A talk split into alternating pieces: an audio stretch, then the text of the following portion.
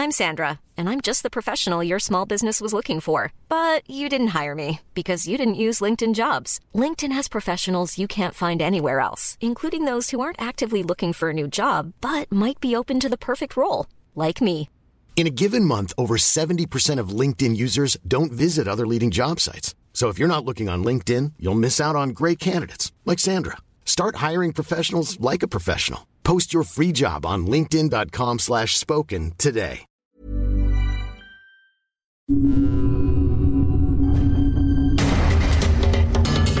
Hablemos de pobreza.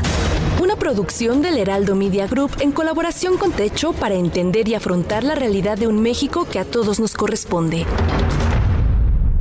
Hablemos de pobreza. Hola a todas y todos, bienvenidos y bienvenidas a esta tercera edición de Hablemos de Pobreza. Mi nombre es Enrique Cano y soy parte de Techo México. Hoy vamos a conocer cómo son los asentamientos populares. Recuerden que cada 15 días estaremos lanzando un nuevo episodio de este podcast que habla sobre la situación que millones de personas viven en nuestro país. Y para el episodio del día de hoy quiero presentarles a María Fernanda Fregoso. Ella también es parte del equipo de Techo y es una persona súper indicada para platicarnos del tema del día de hoy. ¿Cómo estás, Mafer? Muy bien, muy bien. Súper contenta de estar aquí y de estar hablando algo tan importante como es la realidad que se vive en los asentamientos.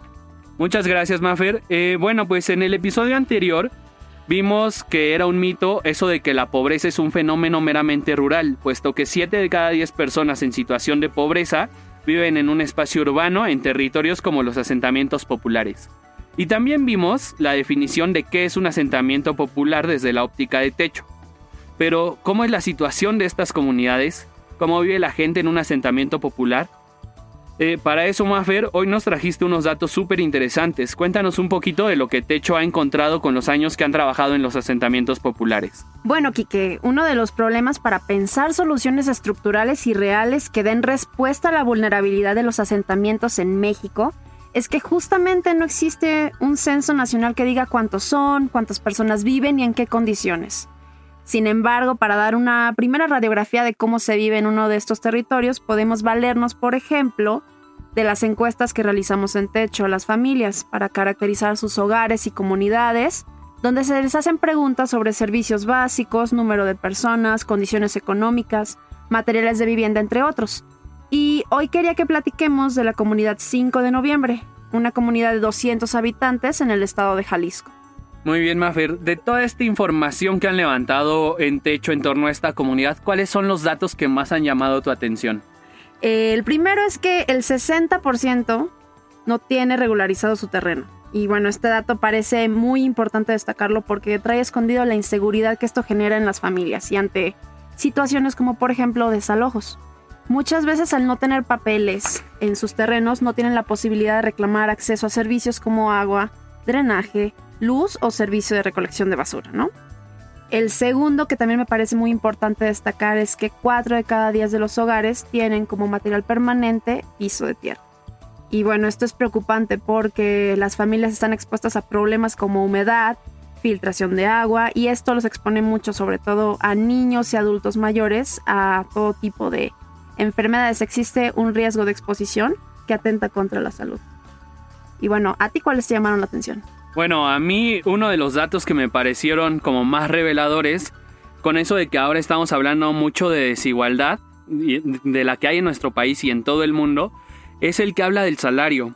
Pues una familia en 5 de noviembre tiene un ingreso mensual aproximado de poco más de 5.700 pesos. Este, y bueno, para una familia de 5 personas que sobrevive con un salario tan bajo, apenas le voy a alcanzar, ¿no? En teoría, este, para la canasta básica de 1.8 personas. Si en la familia son 5, 6 o 7, naturalmente estos 5.700 pesos no le alcanzan para nada. Debemos trabajar como país para que esta desigualdad se reduzca. Esto también me lleva a pensar en un segundo dato que llamó mi atención y es que el 20% de los hogares en 5 de noviembre no tienen acceso a satisfacer su derecho al agua potable y tienen que acarrearla desde otra casa o desde algún otro cuerpo de agua externo a sus casas. ¿Qué haríamos nosotros si no tuviéramos agua en nuestras casas? Esto me lleva a un segundo dato que me llamó mucho la atención. El 20% de los hogares en 5 de noviembre no tienen acceso a satisfacer su derecho al agua potable. y tienen que acarrearla desde otra vivienda, vivienda o desde algún cuerpo de agua externo a sus casas. ¿Qué haríamos nosotros si no tuviéramos agua en nuestras casas? Bueno, eso lo pongo ahí sobre la mesa, eh, pero sobre todo, bueno, voltemos a ver que estas son cifras muy poco alentadoras. Sin embargo, sabemos que hay mucho que podamos hacer. ¿Qué podemos hacer más ver para combatir la pobreza y la desigualdad? Bueno, hay muchas formas, pero pues una de tantas es haciendo voluntariado en techo, que pues trabajamos en conjunto con vecinos y vecinas de asentamientos, pues para su propio desarrollo desde las bases.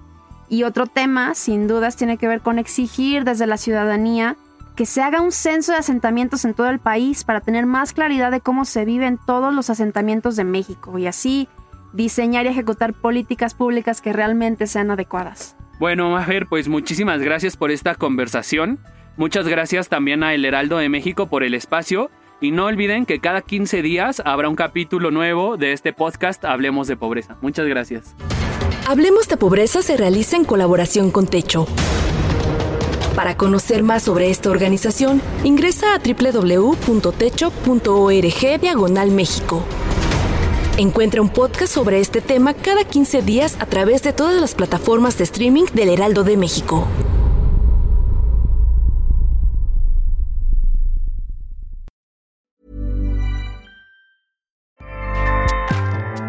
ACAST powers the world's best podcasts. Here's a show that we recommend.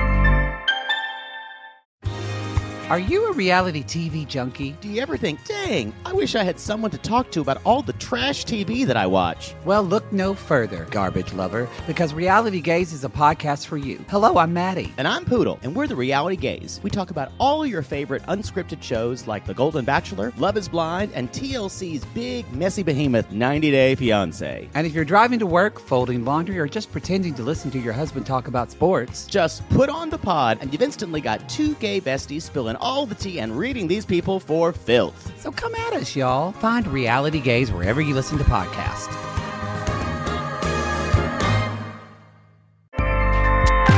ACAST helps creators launch, grow, and monetize their podcasts everywhere. ACAST.com.